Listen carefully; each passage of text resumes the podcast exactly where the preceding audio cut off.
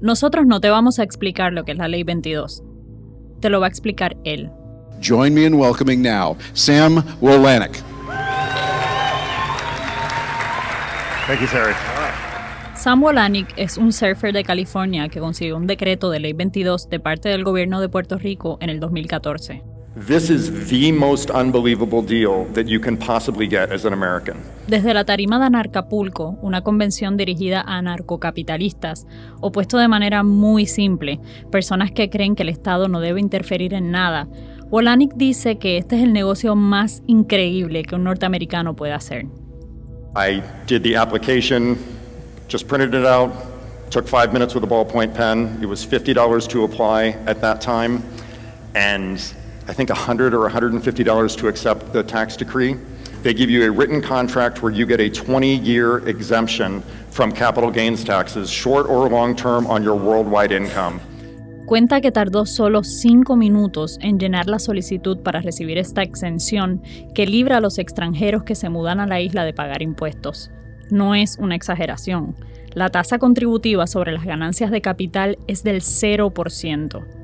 Por ejemplo, si reciben dividendos de alguna compañía o ganancias producto de la venta de acciones, o en el caso de Volanic, de criptomonedas, no pagan contribución alguna. Tan pronto él supo del incentivo, compró un pasaje y se puso las chancletas.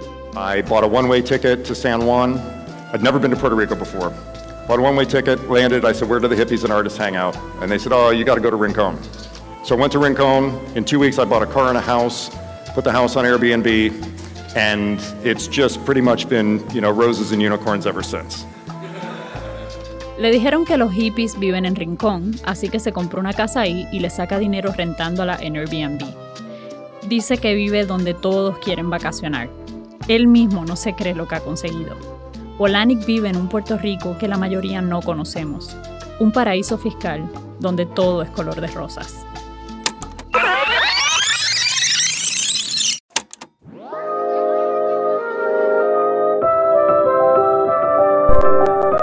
Thank you.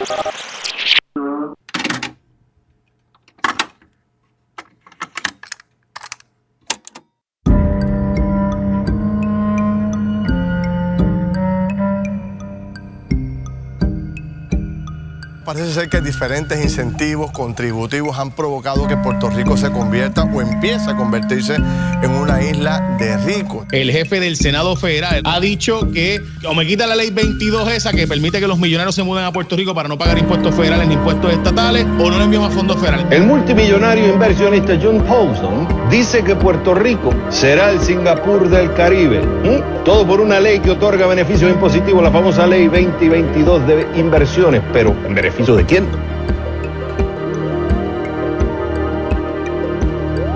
Este es un episodio especial de En qué quedó, en colaboración con el Centro de Periodismo Investigativo.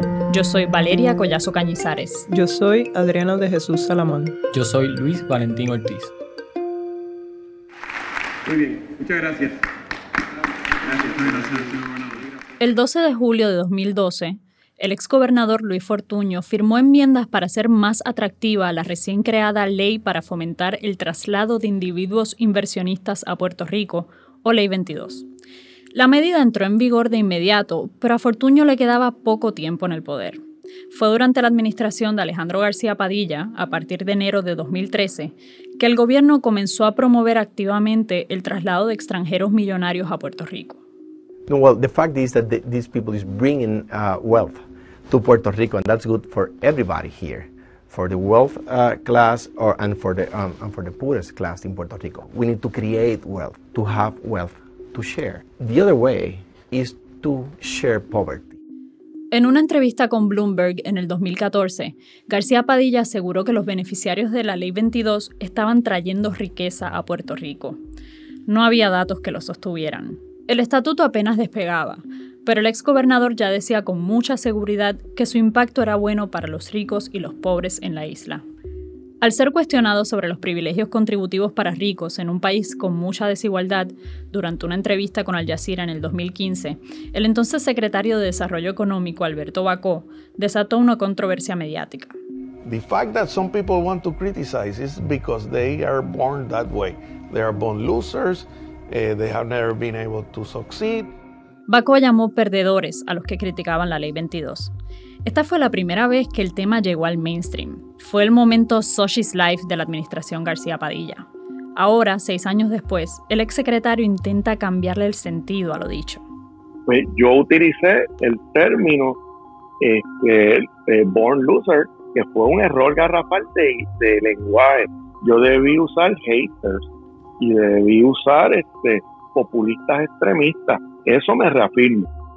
Hasta hace poco, los únicos estudios que se habían hecho sobre el impacto de la Ley 22 eran los que había contratado el propio gobierno. El Centro de Periodismo Investigativo indagó en si la ley ha cumplido los objetivos trazados nueve años atrás. Traer inversionistas extranjeros a Puerto Rico, quienes a su vez crearían miles de empleos. Luis Valentín, periodista del CPI, nos cuenta cómo lo hicieron. Hay más de 3.000 individuos bajo la Ley 22 para que la muestra fuera lo más representativa posible, debíamos examinar un 10% del total. Junto a Joel Cintrón Albacetti y Dalila Olmo López, nos distribuimos la muestra de 304 beneficiarios que escogimos al azar con una herramienta electrónica.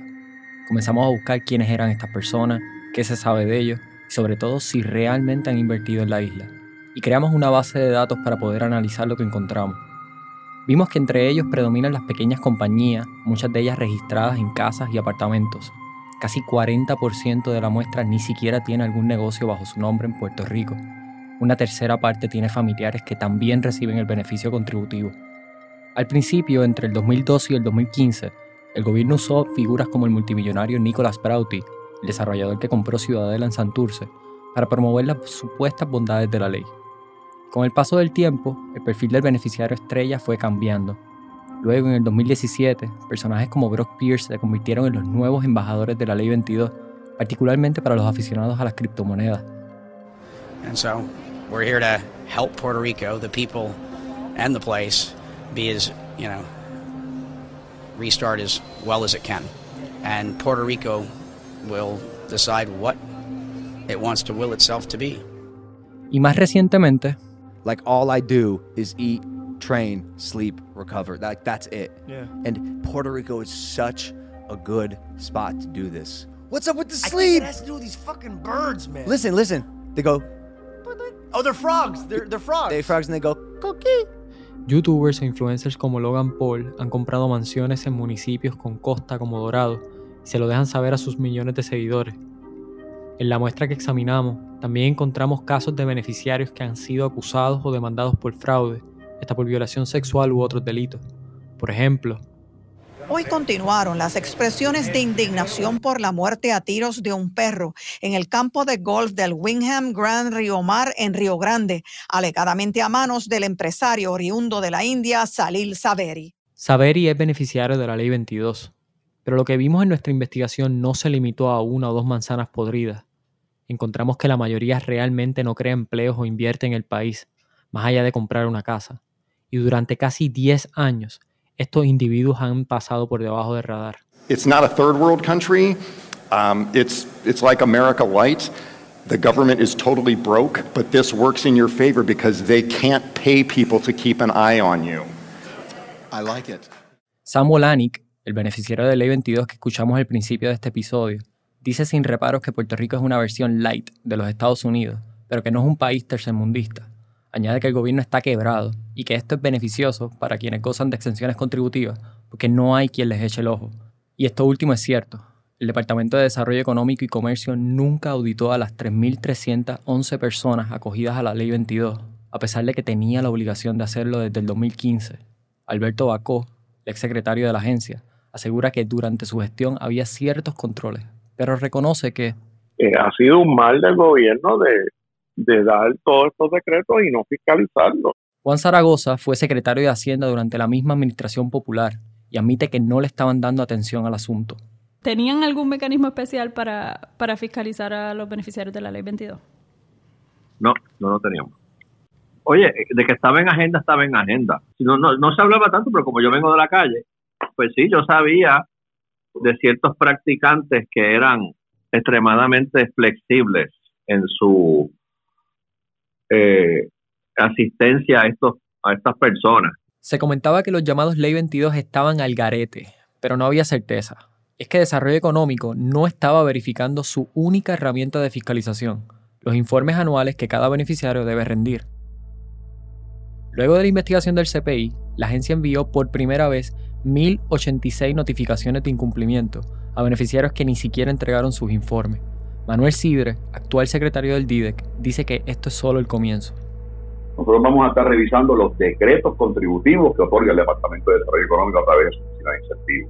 Sean 22, sean 20, sean 73, sean 14, sean 124, porque al final del camino, lo que sí nosotros hemos podido identificar es que a través de los años, Brisco anteriormente y ahora el Departamento de Desarrollo Económico ha otorgado créditos y no necesariamente podemos tener la certeza de que esos créditos han cumplido el origen de por qué se otorgaron.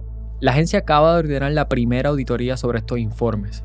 Aunque en el pasado han dicho que no cuentan con el presupuesto necesario para fiscalizar a estas personas, la misma ley que creó la extensión provee un fondo para estos fines. A pesar de estar conscientes del incumplimiento o el historial problemático de algunos solicitantes, Paco argumenta que los funcionarios siempre han estado de manos atadas. Porque yo tuve casos que los mismos abogados que promueven que esto eh, sea un programa exitoso, representando a gente que yo me negaba a darle un decreto porque tenía un historial turbio. Y entonces, como el secretario no tenía los poderes para denegar un decreto, eh, eh, pues eso es algo que hay que mejorarlo. Isidre nos confirma que esto no ha cambiado. Hemos revocado a, a 50 decretos, Valeria.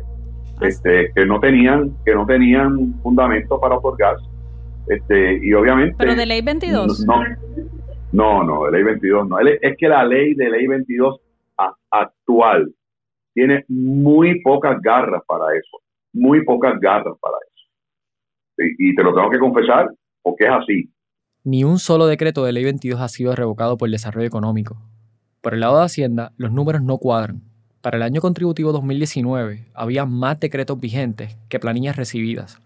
Francisco Párez, secretario de Hacienda, sostiene que esto no necesariamente quiere decir que no rindieron sus contribuciones, pero admite que tampoco saben con certeza. El proceso de decretos, de registro de decretos, pues no necesariamente estaba totalmente centralizado. El Departamento de Desarrollo Económico eh, ha estado haciendo esfuerzos para tener un, mejor, una mejor visibilidad de eso y una vez ellos tengan esa información, nosotros vamos a proceder eh, a comparar con nuestro... Al igual que Sidre, Pareja anunció este año que pondrá el ojo sobre los contribuyentes acogidos a la Ley 22, para así poder explicar por qué hay un decreto y no necesariamente hay una planilla. Pero el secretario de Hacienda lleva en su cargo más de dos años. Pareja dijo que no auditó a estas personas antes porque quiso enfocar sus recursos primero en digitalizar la agencia. Como suele pasar, uno de los mayores obstáculos que encontró el CPI para llevar a cabo su investigación fue la falta de transparencia por parte del gobierno de Puerto Rico. En abril, demandaron al Departamento de Desarrollo Económico para obtener parte de la información que está en los informes que deben entregar los beneficiarios. El gobierno intenta argumentar que estos informes son confidenciales en su totalidad y que su publicación podría ahuyentar a los inversionistas. ¿Qué se puede encontrar en estos documentos?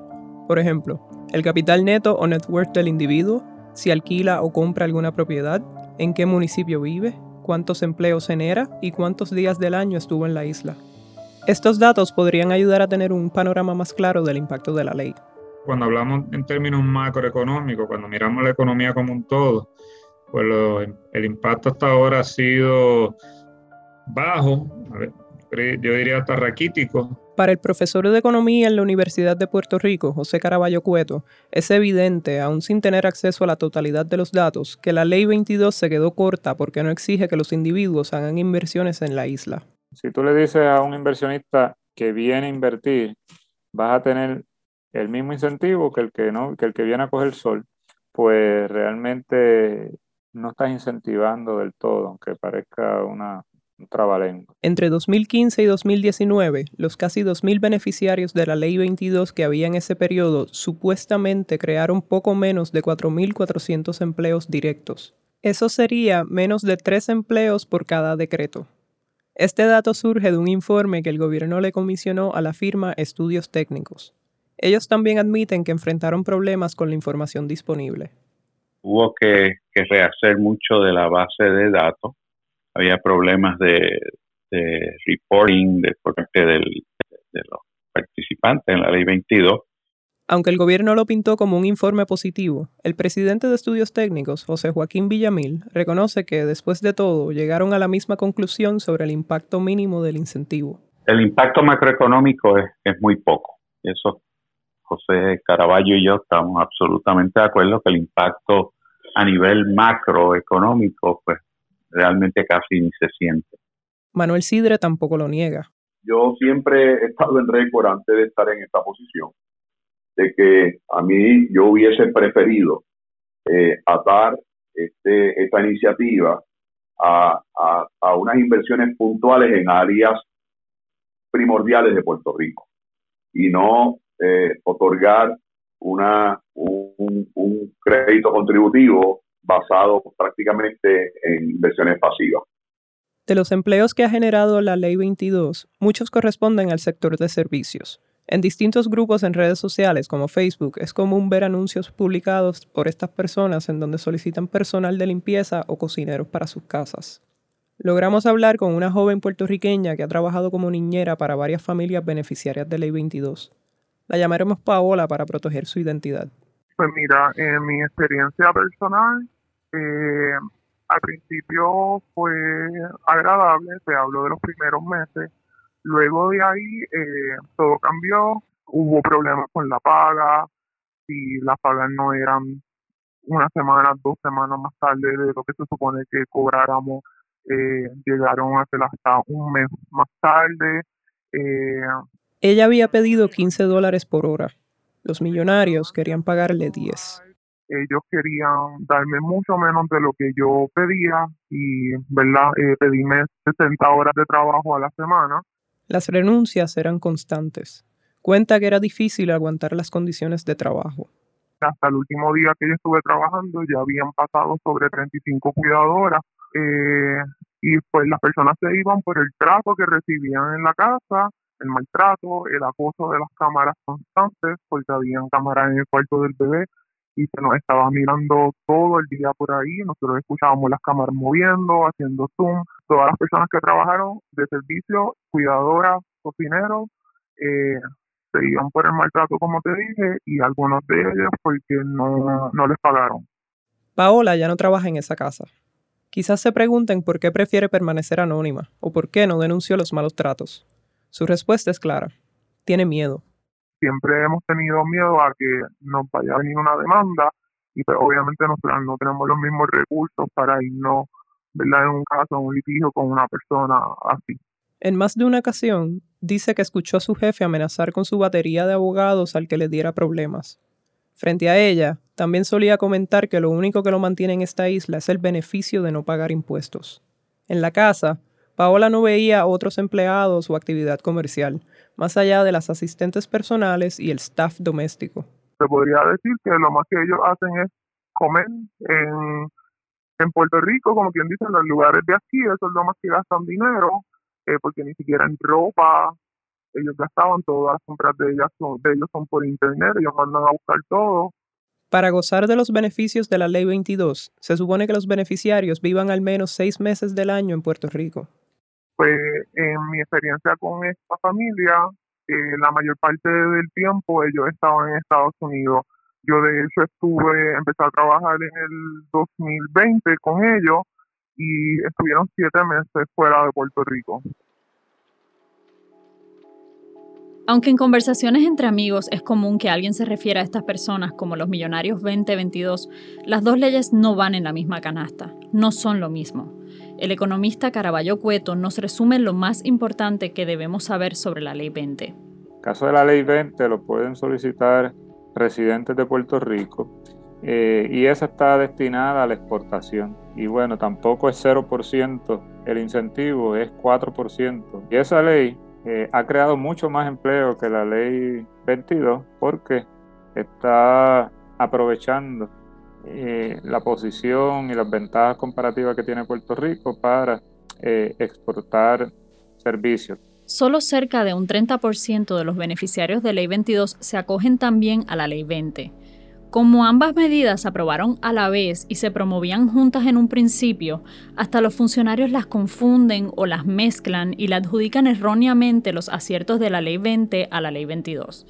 Lo que hay que recordar es que la Ley 22 es la que le otorga exenciones a los individuos, a los supuestos millonarios que están comprando mansiones con vista al mar, pero apenas aportan a la economía local. Donde sí ha habido un impacto eh, no muy bueno, no, no bueno, no positivo, es en el hecho de que muchas de estas personas de ley 22 están adquiriendo viviendas a unos precios bien altos y esto está eh, creando una ruptura en el mercado de vivienda que se están sintiendo.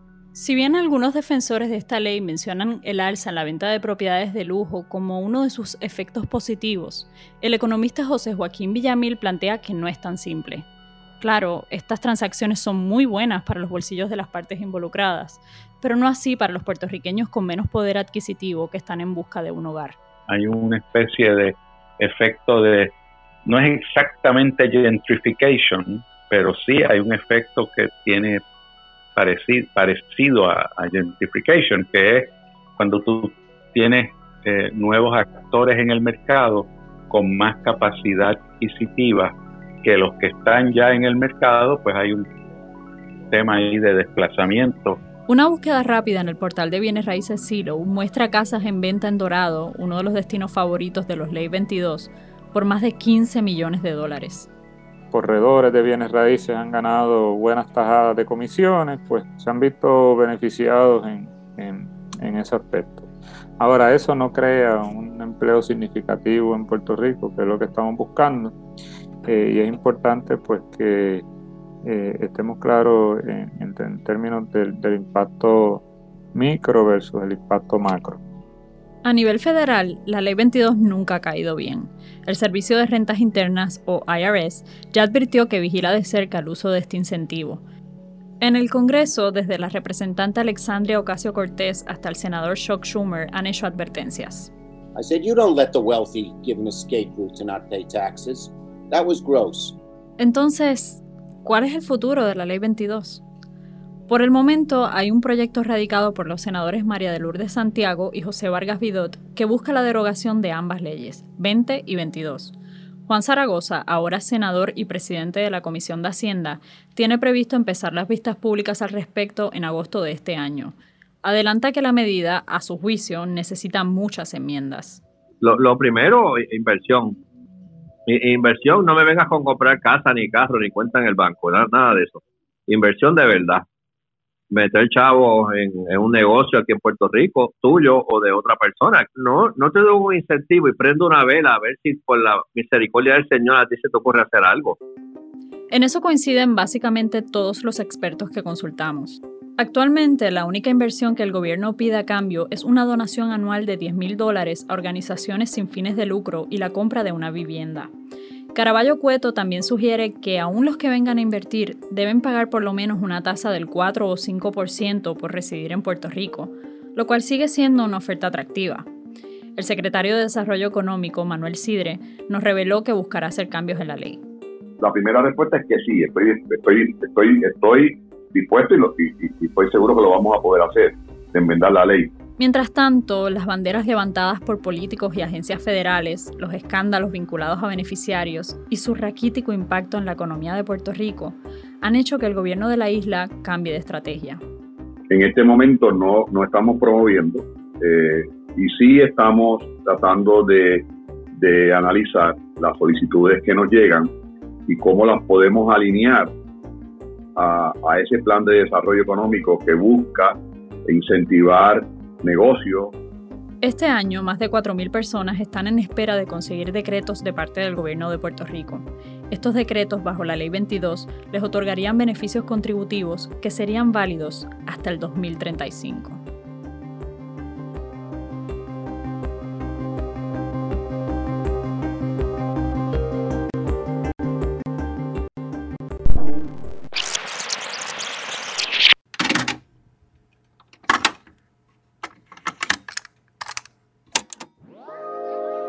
Acabas de escuchar un episodio especial de En qué quedó en colaboración con el Centro de Periodismo Investigativo.